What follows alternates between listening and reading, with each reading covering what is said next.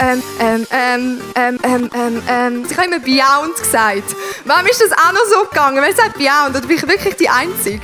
Oh, es schlägt niemand auf, come on, Freunde! Es läuft bei uns eigentlich immer ist auf meine Spotify. Fly, fly, fly, fly. Ähm, Gott im brennenden, brennenden Dornbusch. Ähm, Ähm, ähm, jetzt muss ich schnell selber abchecken, wie das da hinten aussieht. Herausfinden, finden.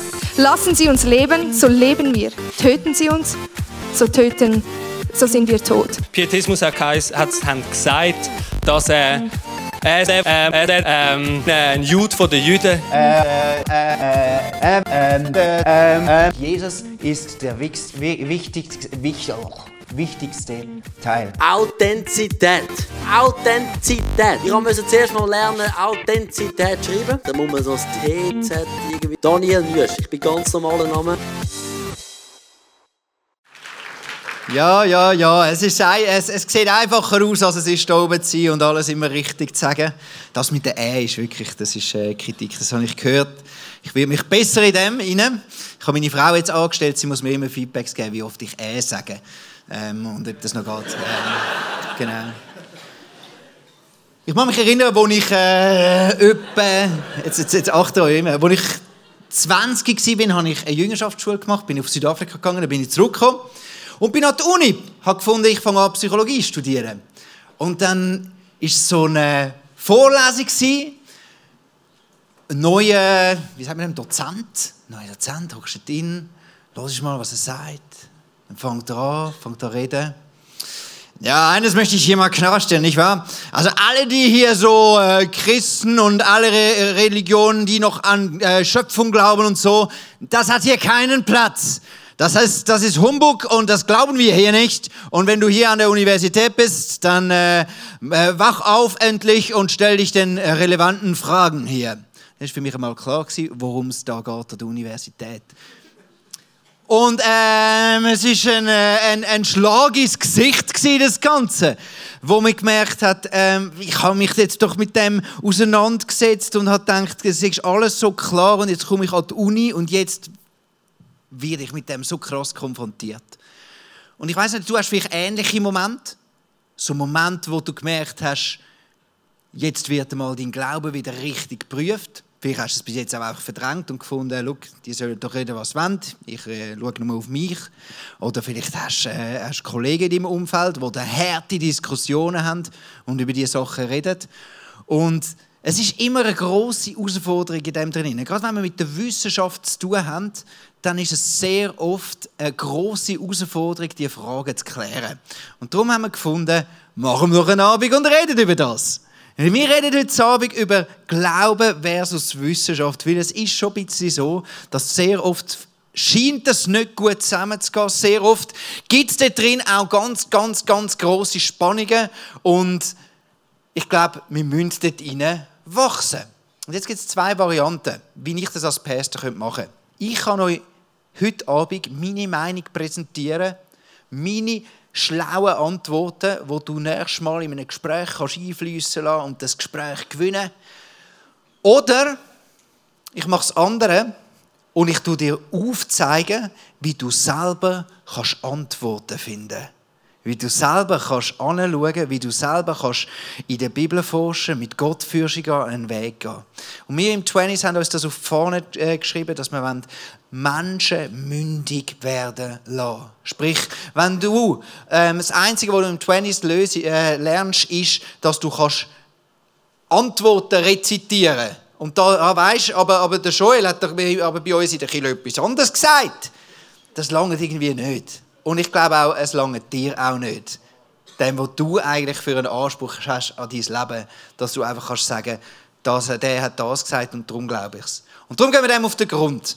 Und ich habe äh, eine Idee gehabt. Ich tue jetzt eigentlich meine Rolle als Pastor und als Preacher tue ich ein bisschen ablegen.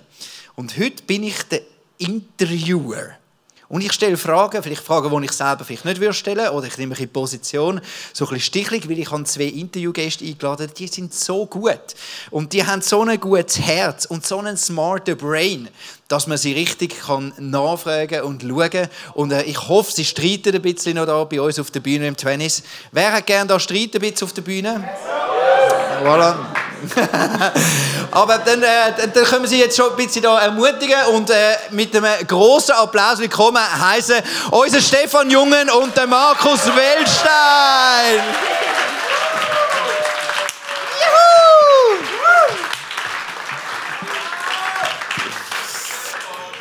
Ah, wunderbar. Ich stelle schnell die, die zwei Männer vor.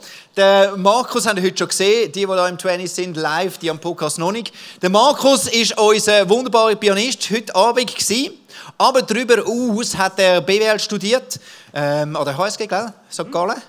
Hopp, St. Gallen. Und Theologie hast du sozusagen im Nebenfach, kann man das nennen, ähm, studiert. Du bist, äh, ja, ein Smart Brain. Wie alt bist du etwa? 28. 28. Sehr schön. Ah, noch jung, gell? Auch noch jung. Ja. Ja.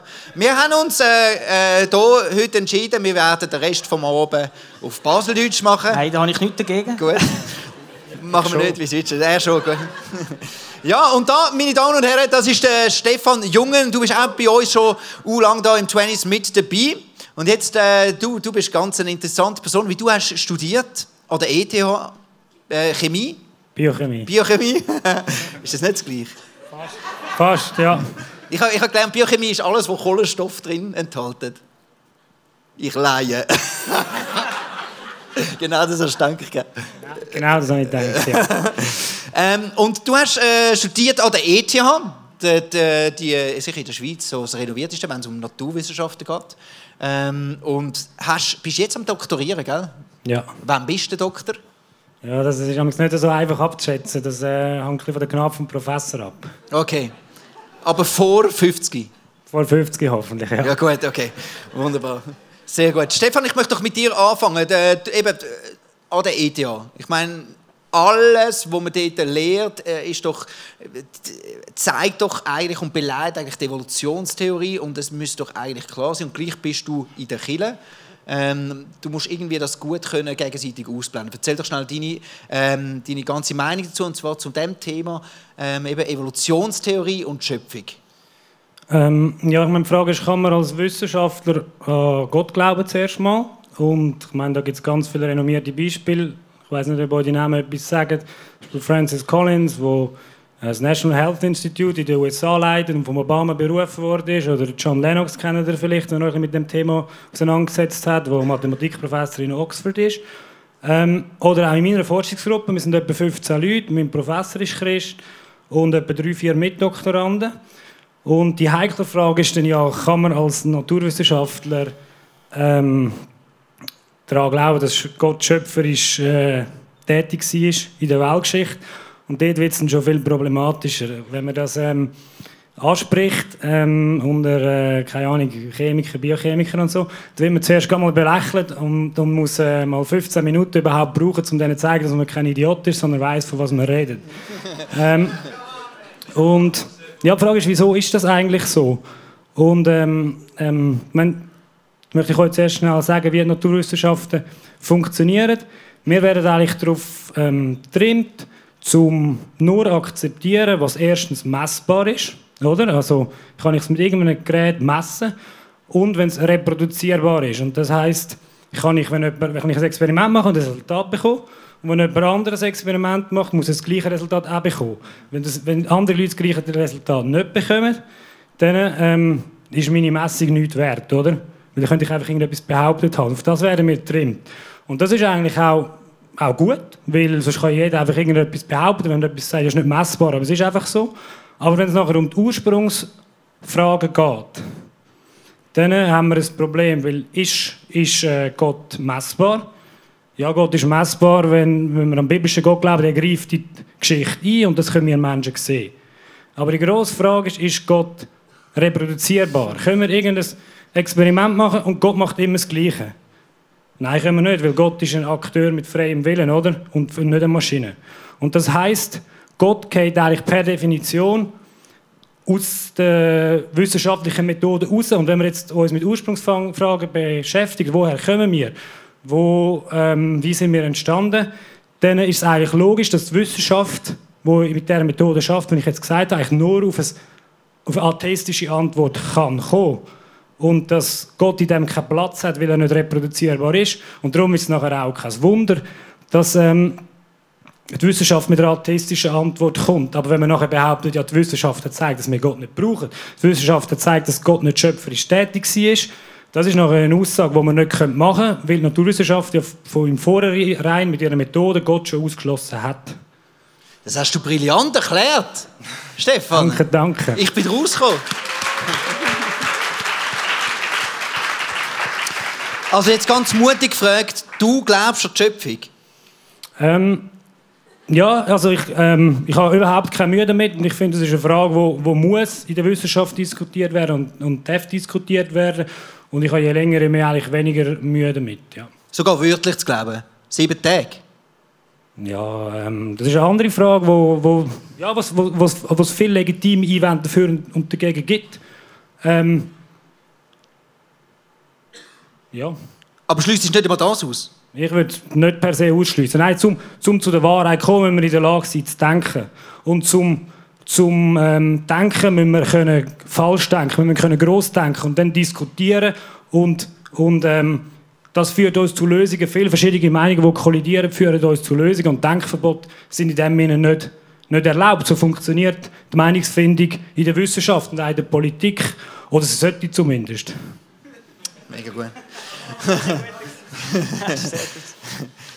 äh, Markus, äh, sag doch du schnell, Evolutionstheorie. Also, so, du, du hast ein bisschen einen anderen Blickwinkel in das Ganze rein, oder kommst du auch von einer anderen Richtung? Also ich muss vielleicht vorwegnehmen, Stefan und ich können sehr gut dekonstruieren. Ich tue auch sehr gerne dekonstruieren. Mit dekonstruieren meine ich Annahmen hinterfragen. Und ganz viele Naturwissenschaftler, ist sehr gut gesagt, haben gewisse Annahmen, die, sie brauchen, um überhaupt tätig zu werden. Und dann tun sie irgendwelche Schlüsse ziehen, die sie eigentlich gar nicht machen sollten. Äh, aber ich würde eigentlich auf einen, einen anderen Punkt kommen. Äh, und zwar, äh, ich glaube, es gibt so ich würde auf den Punkt kommen, wie man eigentlich die Bibel interpretiert. Und ich habe das Gefühl, das ist ja für sehr viele Leute im christlichen Kuchen ist das, ist das eine gewisse Frage, oder? Wie, wie interpretiert ja. man die Bibel? Ja. Und äh, ich habe eigentlich grundsätzlich oft nicht das Gefühl, dass ich mir jetzt zwischen der Wissenschaft und dem Glauben wie entscheide. Also glaube ich jetzt Wissenschaft oder glaube ich jetzt, glaube ich jetzt an Gott? Ähm, ich glaube, äh, es gibt aber ein paar zentrale Stellen in der Bibel, wo du dich musst entscheiden musst. Und eine zentrale Stelle, wo ich finde, muss man sich entscheiden als Christ, ist äh, die Auferstehung. Die Auferstehung ist nicht reproduzierbar. Wir können es nicht, äh, wir können es nicht im Labor, ja, Jesus tut jetzt nochmal auferstehen und dann nicht. Und äh, Kontrollgruppe und so, das geht nicht. Ähm, äh, das ist leider nicht durchführbar. Äh, von dem her müssen wir das glauben, weil das ist eine übernatürliche Aktion. Oder? Ja. Und in den Evangelien wird ganz klar gesagt, ähm, äh, wird argumentiert mit dem leeren Grab, mit Augenzeugen, mit einer Frau, die den auferstandenen Jesus zuerst sieht. Das ist sehr unglaubwürdig in der damaligen Zeit, dass eine Frau das zuerst sieht. Also dort ist quasi klar, die Evangelien wollen sagen, die Autoren von den Evangelien wollen sagen, wir glauben daran, dass der tatsächlich auferstanden ist. Also nicht irgendwie so symbolisch oder so. Ja. Dort finde ich, dort muss man sich entscheiden. Jetzt, aber äh, es gibt andere Punkte in der Bibel und äh, ich glaube, dass die Bibel eine Zusammensetzung ist von verschiedenen Arten von Literatur.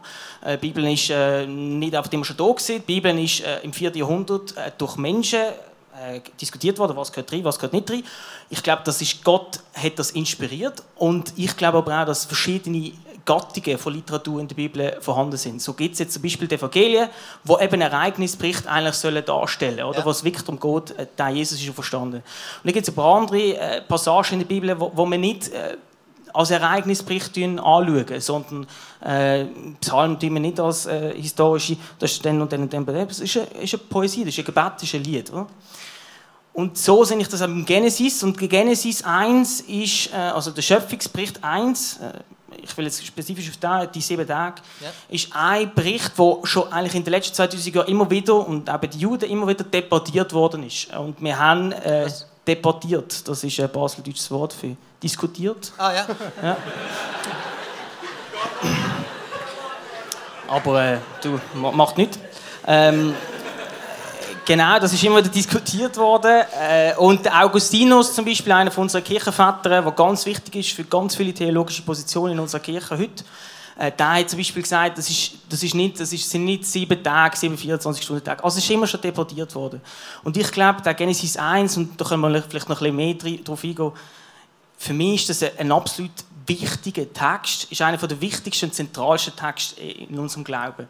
Aber ich interpretiere ihn theologisch. Ich sehe dort vor allem den Wert in, in der, in der theologischen Interpretation, weil der, der Text ist gespickt von ganz vielen wichtigen, wichtigen Messages, die für unser Leben soll gelten. Wer sind wir?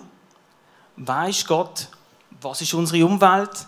Und was haben wir für ein Verhältnis zu der Umwelt und zu Gott? Ich glaube, das sind ganz zentrale Mess äh, Messages und ich habe das Gefühl, der Genesis 1, der war so wichtig in unserer heutigen Welt, zum da proklamieren und zum da rauszubringen in, in, in, in die Welt hinein, weil wir haben mehr und mehr Tendenz, dass Leute auf ein das, Erd, das, Erde, also das Weltliche anbeten, äh, irgendwie in sich hinein schauen, aber dabei ist ein Gott da, der äh, die und mich gemacht hat.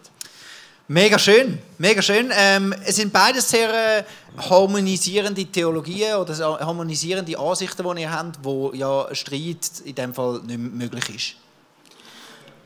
Ja, doch, man kann jetzt noch ein bisschen ausführen. Also was, was würdest du jetzt bei ihm, oder was sehen ihr anders? Ja, das ist eben das Problem schon. Oder? Ich meine, ähm, der Stefan und ich, äh, wir kennen einander relativ gut. Ja. Ich glaube einfach, es gibt beim Genesis 1 gibt verschiedene Ansichten. Äh, ich wenn ich das Gefühl habe, wenn gute Argumente da wären, dass ich diesen Text wortwörtlich muss nehmen muss, ja.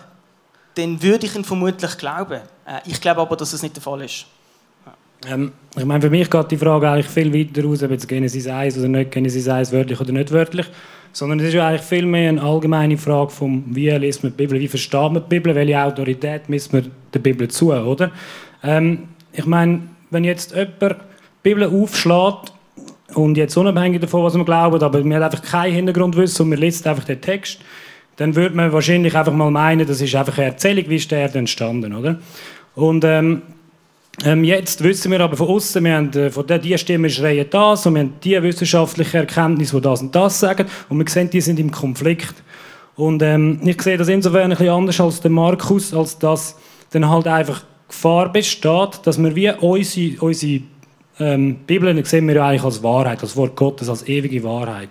Und, ähm, und dass wir nachher einfach anfangen, ähm, Bibel aufgrund vom Zeitgeist und aufgrund von den Stimmen, die am lütischen schreien, anfangen umdeuten, obwohl das manchmal vielleicht gar nicht nötig wäre. Ich meine, man muss Sachen im Kontext sehen, man muss Sachen kritisch hinterfragen und nicht einfach blind glauben. Aber wenn alle Leute die gleiche Richtung rennen, heisst das nicht, dass sie die richtige Richtung rennen. Ähm, und darum macht mir das. Ähm, ja, darum bin ich, bin ich, bin ich äh, sehr vorsichtig damit, um einfach zu sagen, ja, ein Text ist poetisch oder eine Stelle ist lyrisch oder das ist heute nicht mehr gültig und das ist wegen dem, dem Kontext nicht mehr gültig. Weil ich kann, jede Stelle, die ihr erwähnt, kann ich auch irgendein Argument bringen, wieso sie nicht mehr gültig ist heute, theoretisch. Und dann kann ich mir einfach meinen eigenen Glauben machen und das wollte ich schlussendlich nicht. Und ich glaube, das ist auch mega gefährlich.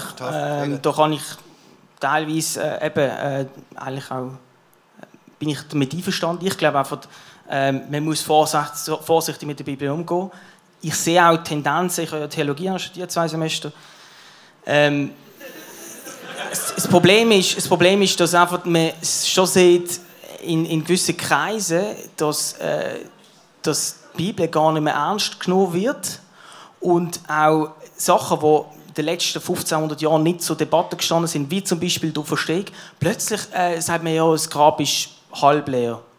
Ja. Oder so, oder? Und ja. dort, dort bin ich absolut mit dir einig, dort ist der Zeitgeist am Wirken und dort muss man sich entscheiden, Materialismus, also alles, was ich sehe und was ich anlege, oder der Gott ist im Zentrum. Bei der, beim Genesis 1 muss ich einfach sagen, das ist nicht eine Zeitgeist-Idee, sondern das haben Leute schon vor 1800 Jahren äh, haben das schon so gesehen und das ist eine Debatte. Oder? Äh, was haben die Leute vor der Evolutionstheorie denn geglaubt? Wie meinst du? Was hatten, was hatten die Leute geglaubt vor der Evolutionstheorie? Wie hatten die Genesis ausgelegt? Hat nicht so ja, die Leute haben auch geglaubt, dass da eine Pizza ist. Oder? Also die Leute haben ja nicht ich meine ich mein Christen jetzt. Ein Christen, das hat, eben der Augustinus hat zum Beispiel gesagt, dass äh, die Welt entstanden ist. Die Juden zum Beispiel sind der Überzeugung mehrheitlich, äh, dass die Welt in einem, einem Tag, in einem Moment entstanden ist und nicht in sieben Tagen. Also es ist irgendwie so, der Genesis wird ganz verschieden interpretiert in der Juden, in der frühen Christenheit. Ähm, ich will nicht eingehen auf, äh, ich will es nicht das Gleiche sagen über Adam und Eva als Figuren, muss ich, bin ich vorsichtig. Ähm, weil dort ist, ist der Konsens ein anderer. Aber der Genesis 1 als Schöpfungsbericht, wie die Welt entstanden ist, lese ich ähm, wie viele andere vor mir nicht als äh, naturwissenschaftliche Erkenntnis berichten. Ja. Mega gut. Ich möchte, an dem, äh, ich möchte schnell äh, so ein bisschen aufteilen. Ich, ich sehe, Sie sind, kommen von verschiedenen Richtungen bisschen an das Ganze an, auch aus zwei unterschiedlichen ähm, wissenschaftlichen Disziplinen, sage ich jetzt mal. Und äh, eigentlich sind ihr, haben ihr, ihr verschiebt vielleicht ein bisschen, wo man genau was soll Wort und wörtlich nehmen, aber bei euch beiden kommt durch, ihr nehmt die Bibel brutal ernst. Auf jeden Fall, ja. Also würde ich auch behaupten.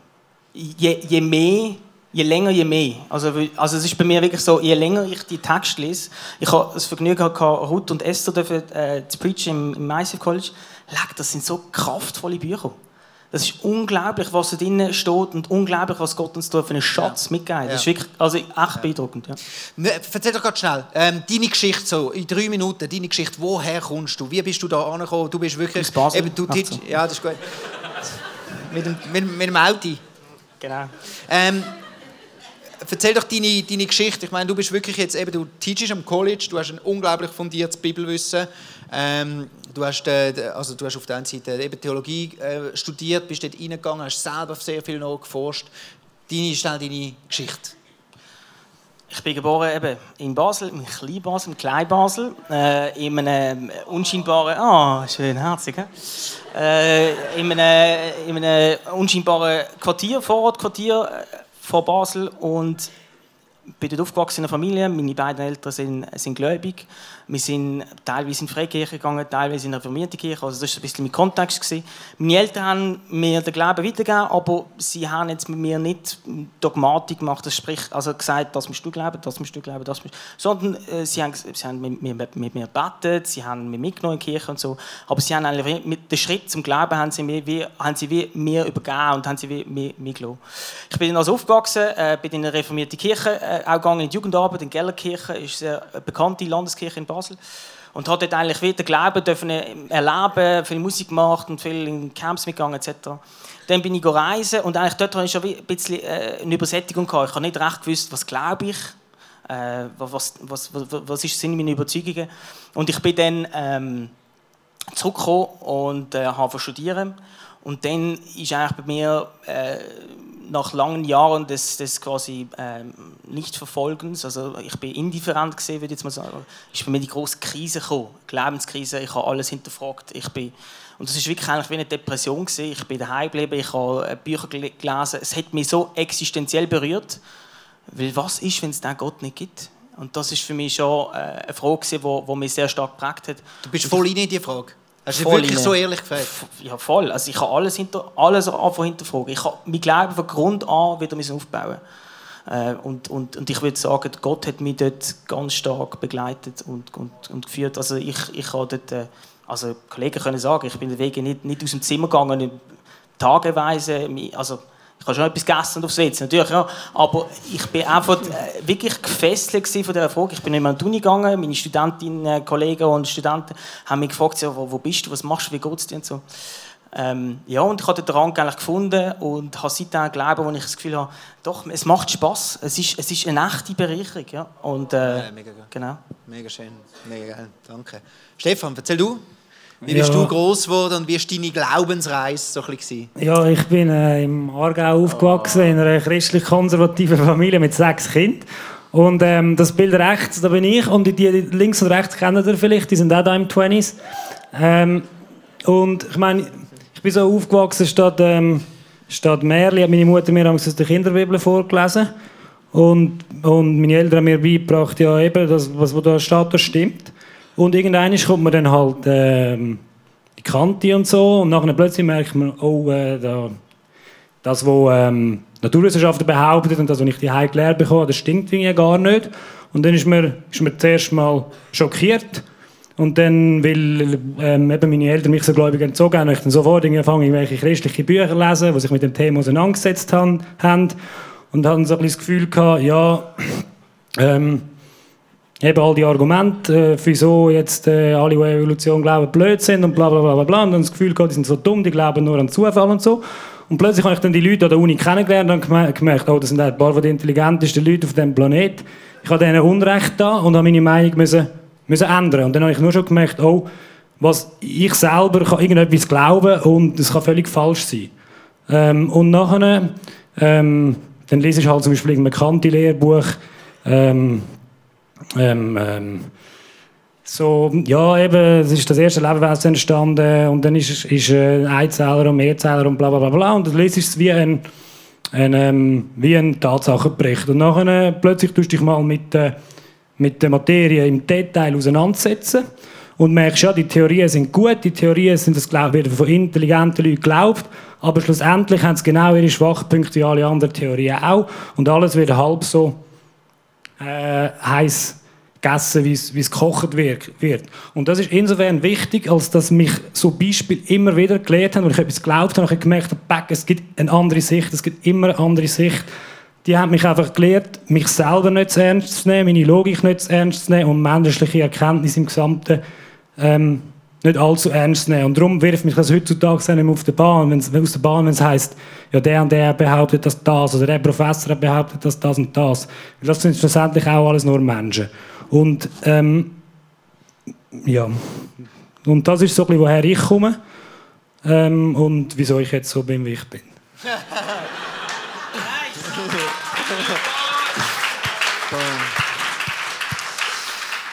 Ähm, ich möchte zum Schluss äh, möchte ich ein bisschen zügig noch drei so naturwissenschaftliche Angriffe auf euch starten. Okay? So die äh, vers verschiedene, verschiedene Sachen. Und wir machen jetzt recht zügig so ein bisschen Argumente, wie ihr mit dem umgeht, wo auch ein bisschen einfach sehen, wie, ich möchte, dass, dass, ihr- dass ihr lernen von ihnen. Wie denken sie, wie gehen sie Sachen an oder wie machen sie auch auf, welche Fragen stellen euch, haben vielleicht nicht die endgültige Antwort, aber gewisse Sachen. He? Ich werde anfangen gerade nochmal bei den Naturwissenschaften.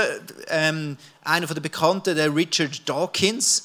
Ähm, und ich nehme den zweiten da. Faith is the great cop-out. Ich rede jetzt gerade auf Deutsch, ihr habt es ich, auf auf dem Screen. Glaube ist die Ausrede, mit der man sich davor drückt, zu denken und Beweise ernst zu nehmen. Glaube ist ein Festhalten trotz oder vielleicht gerade wegen Mangel an Beweisen. Also Glaube ist eigentlich nur eine Ausrede, weil man es nicht äh, sich genug damit auseinandersetzt. Stefan.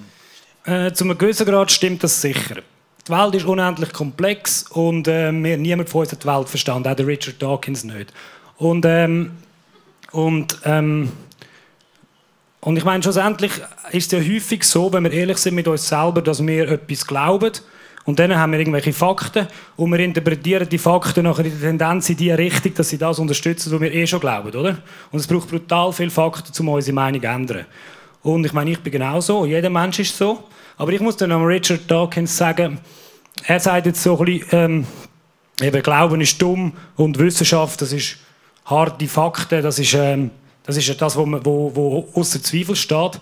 Aber, wenn man, aber in den Naturwissenschaften selber steckt auch extrem viel Glauben. Ich möchte nur schnell, zeiteshalber schnell ein kurzes Beispiel nehmen. Ich meine, ähm, ich wollte jetzt gar nicht das naturalistische Weltbild, Evolution und so fest kritisieren, aber sagen wir mal, die ganze Evolution baut eigentlich darauf auf, dass es irgendetwas braucht, wo kann evolvieren, dass es irgendein Lebewesen braucht, wo nachher durch die Prozess Mutation, Selektion und Vermehrung kann sich weiterentwickeln, oder? Und wenn man nachher dazu geht, wie kommt es zu dem äh, ersten Lebewesen, dann ist es erschreckende, in der Naturwissenschaft, es gibt nicht einmal eine Theorie, es gibt nicht einmal eine Vorstellung davon, geschweige denn ein Experiment. Man hat so ganz vage Vorstellungen von irgendwelchen hydrothermalen Quellen im Meer, ist vielleicht das erste Lebewesen entstanden. Oder für die, die Bio studieren oder Chemie, die RNA-Welthypothese oder so. Aber das ist nichts Praktisches. Das ist, ähm, das ist nichts Praktisches. Es gibt nicht einmal eine Theorie. Und man muss sich mal vorstellen, was das für Implikationen hat. Die ganz, ganze Gedankengebäude steht auf, auf, auf dem Fundament. Und wenn das nicht passiert ist, dann äh, geht das ganze Gebäude zusammen. Und, ähm, und man kann jetzt glauben, das ist legitim und das machen sehr viele super intelligente Leute, dass das einfach irgendwie passiert ist. Ähm, aber, aber, man kann dann, aber das ist genauso ein Glaube, wie wenn andere Leute sagen, ja, Gott hat schöpferisch eingegriffen. Und darum ist der, der Dawkins eben nicht einfach, ein, ein Wissenschaftler, der nur an Fakten glaubt. Die Welt ist viel zu kompliziert, als dass wir sie mit Fakten könnten erklären könnten. Mega gut. Gut geredet. Vielen Dank. Ähm, ich möchte in eine ganz andere äh, Spezies von Wissenschaften, wie sagen wir denn? Wissenschaftsfeld wechseln, und zwar äh, die Religionswissenschaften. Äh, ich habe mich auf sehr zuverlässige Quellen, YouTube, informiert. Ich habe den Film nicht gesehen. Hast du den Film nicht gesehen? Super, gell? Und ich bringe es jetzt einfach vor den Grad. Wir glauben an Jesus und der ist da bei uns so wichtig. Nur der Punkt ist, bei Jesus ist jetzt wirklich jedes Detail fast aus der ägyptischen Mythologie eigentlich kopiert. Also all das, wo Jesus da so krass ähm, hat alles schon gegeben. Zum Beispiel der Horus, ich habe euch da mitgebracht, das ist der Horus, der Gott Horus. Ähm, sein Vater ist äh, ein Sieht Gott. Jesus sehr ähnlich, einfach so. Äh, weiß man nicht. Er sieht, äh, sein, Vater, sein Vater ist äh, ein Gott, seine Mutter ist eine Jungfrau, die dann aber schwanger wird. Sobald das Kind da ist, müssen sie flüchten, äh, weil jemand ihm nach dem Leben trachtet. Und dann äh, gibt es mega lange keinen keinen Bericht, was er gemacht hat. Er ist mit 30 wieder. Mit 30 lassen sich beide taufen und dann gehen sie in die Wüste, werden versucht und äh, schlussendlich stirbt er ähm, und wird sogar auch gekreuzigt. Alles genau hat es schon mal gegeben. Jesus ist eine Kopie von der ägyptischen Mythologie und das ist einfach, hat, hat man vergessen und jetzt Jesus zieht. Das ist ein Warum? Wahnsinn, ja. Äh, ja, beeindruckt mich jetzt nicht. Ich verstehe aber die Leute, die so etwas äh, verunsichern. Oder weil dann, dann hat man schon Zweifel und dann kommt noch so etwas und denkt man, leckt mich, ich bin verarscht worden.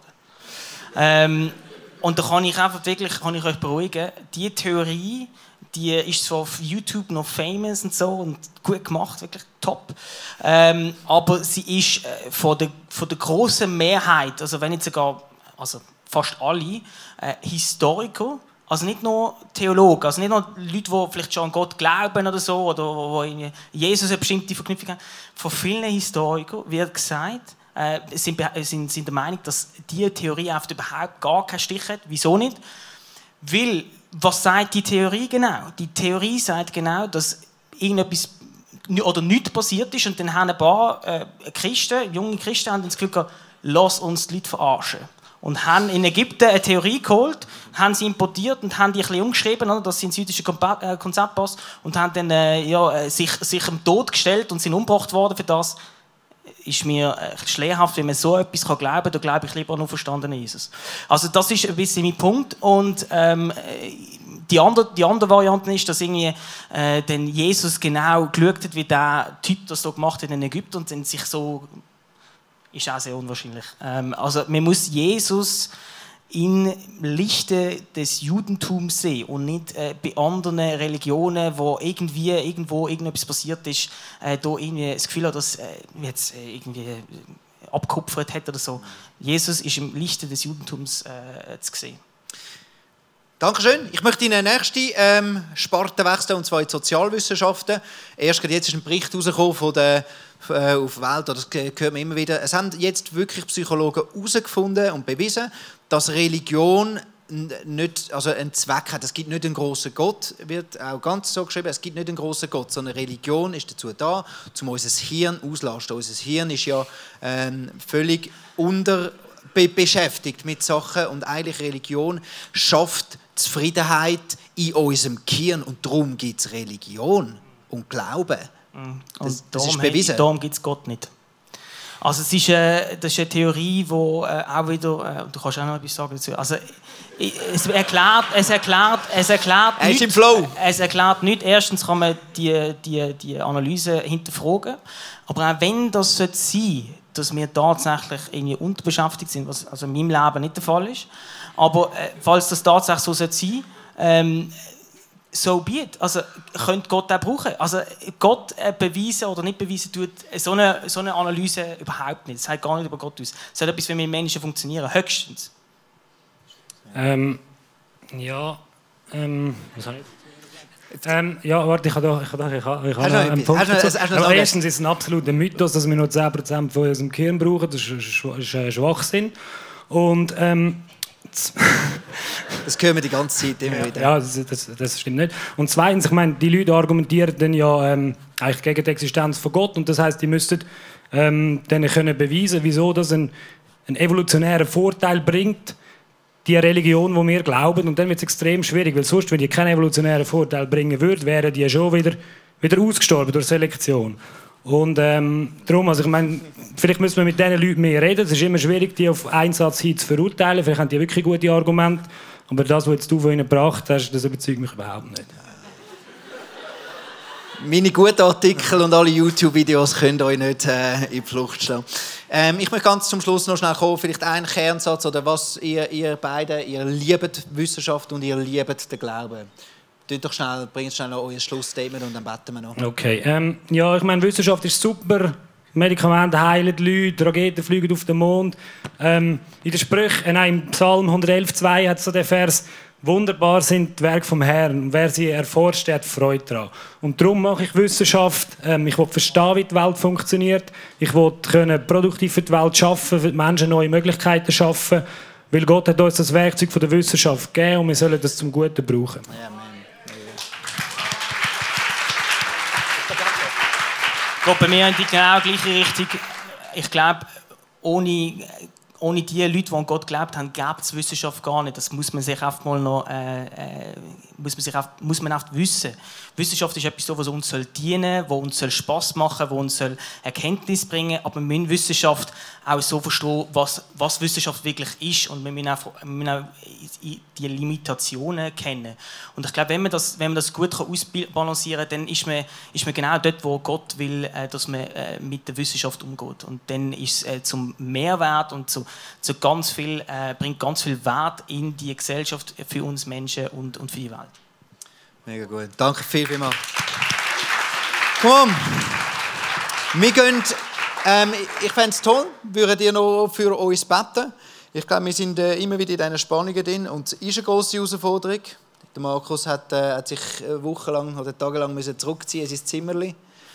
Und, äh, ja, eben, es löst viel aus, ja, die Frage. Es ist eigentlich nicht ein easy Thema. Und wenn man sich dem echt stellen will, diese Frage, oder vielleicht gibt es Leute da rein, die mega in diesem Prozess drin sind und es ist nicht easy, an der Uni zu sein. Es ist nicht immer easy, mit Kollegen zu diskutieren, die gute Argumente haben.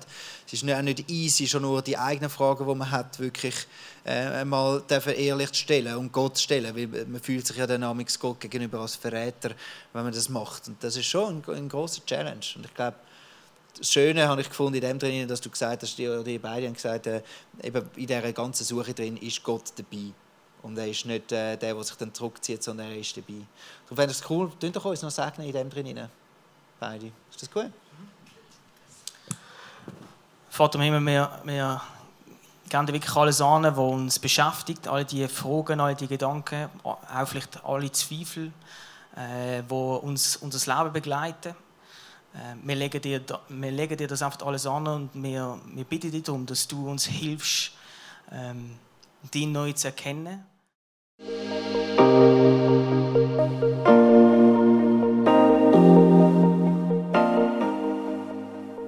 Wenn Gott durch so Messages zu dir redet, ist das mega kostbar.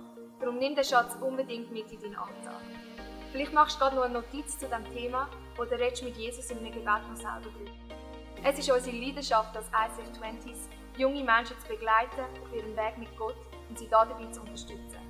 Hey, und wenn du den ICF 20s willst besser kennenlernen dann komm doch vorbei. Wir treffen uns jeden Freitagabend in der Samsung Hall in Stettbach. Du findest uns natürlich auch online, auf Social Media wie Instagram, Facebook und Snapchat. Dort kannst du dich informieren über Smart Groups, Camps oder was sonst noch so läuft bei uns in der Kirche. Danke fürs Hineinklicken. Bis zum nächsten Mal.